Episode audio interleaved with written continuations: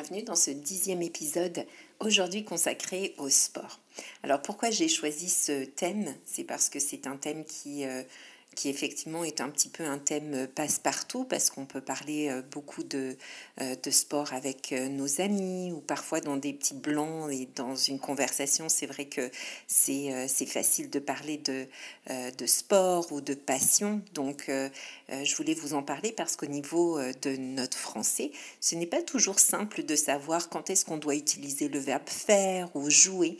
Donc ça, on y reviendra un tout petit peu plus tard, mais pour l'instant, je voulais vous parler euh, justement euh, de, de, de, la relation que j'ai avec le sport. Et pourquoi j'ai choisi ce thème-là? C'est comme je vous le disais parce que c'est un thème passe-partout, mais c'est aussi euh, parce que ça a été un petit peu le sujet de notre discussion avec mon mari lors d'un week-end passé au Mont Sainte-Anne avec les enfants, le week-end de Pâques. Nous avons loué une petite, euh, un petit logement dans un complexe hôtelier où il y avait une salle de, de fitness. Puis, euh, pour ceux qui me connaissent, ils savent très bien que moi et le sport, ça fait deux. Euh, pour ceux qui ne me connaissent pas, effectivement, vous allez le savoir après cette, cet épisode que je ne suis pas forcément une, une femme très sportive.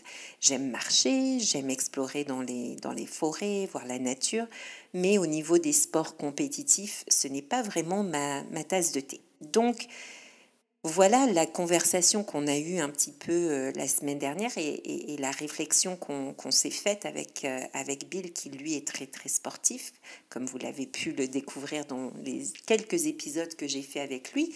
Euh, et donc il m'a, il a, il a observé un petit peu comment j'étais dans la salle de gym avec les enfants. Et c'est vrai qu'il y avait un accessoire qui m'a beaucoup plu, que j'avais l'habitude d'utiliser quand j'habitais en, en Angleterre lorsque j'avais fait un programme pour me remettre un petit peu en forme pour mon premier mariage, où j'avais perdu quand même beaucoup de poids. Je pense que j'avais perdu comme 15 kilos euh, en un an et demi, ou peut-être un an. Euh, et tout ça était dû à, bien sûr, un changement d'alimentation, mais aussi beaucoup de sport que je faisais après euh, mon travail de, de professeur. Et, euh, et, donc, c'est vrai que j'adorais aller euh, à la salle de sport du lycée privé où j'enseignais.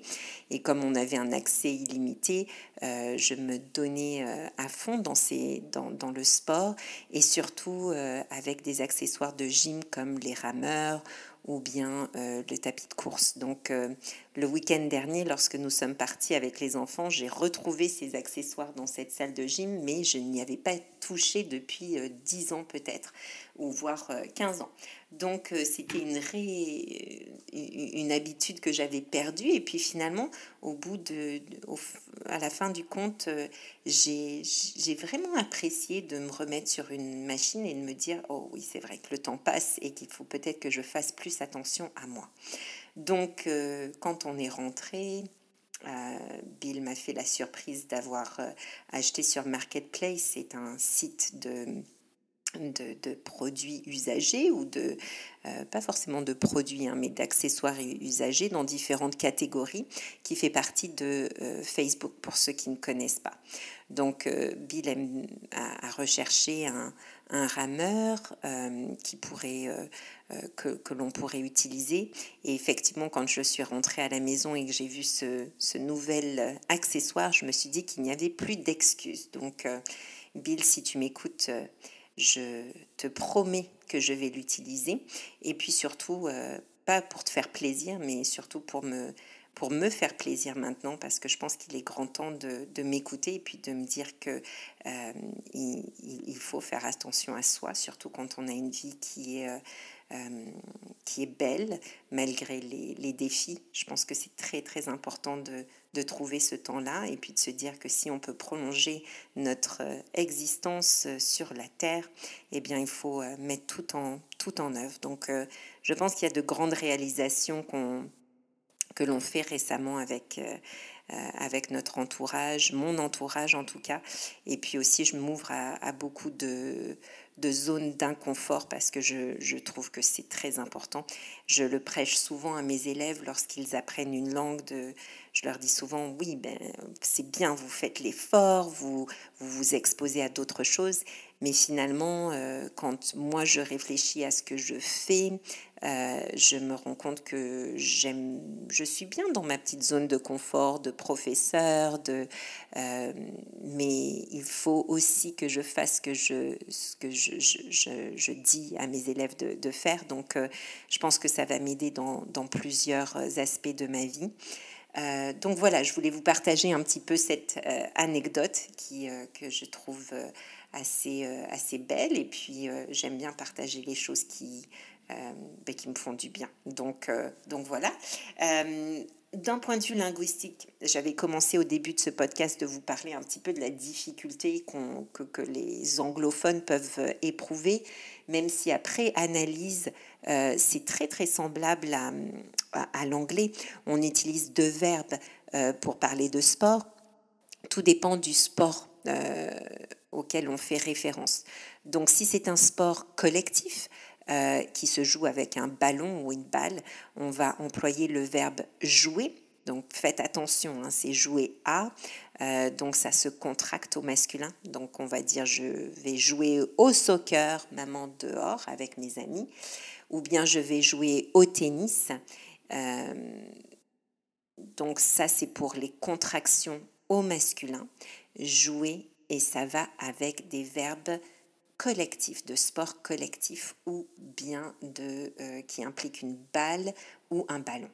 Et puis bien sûr, il, y a, euh, il n'y a pas que des, des, sports collectifs, pardonnez-moi, euh, il y a aussi des sports individuels. Et c'est là que le verbe faire va tout prendre, va prendre son sens.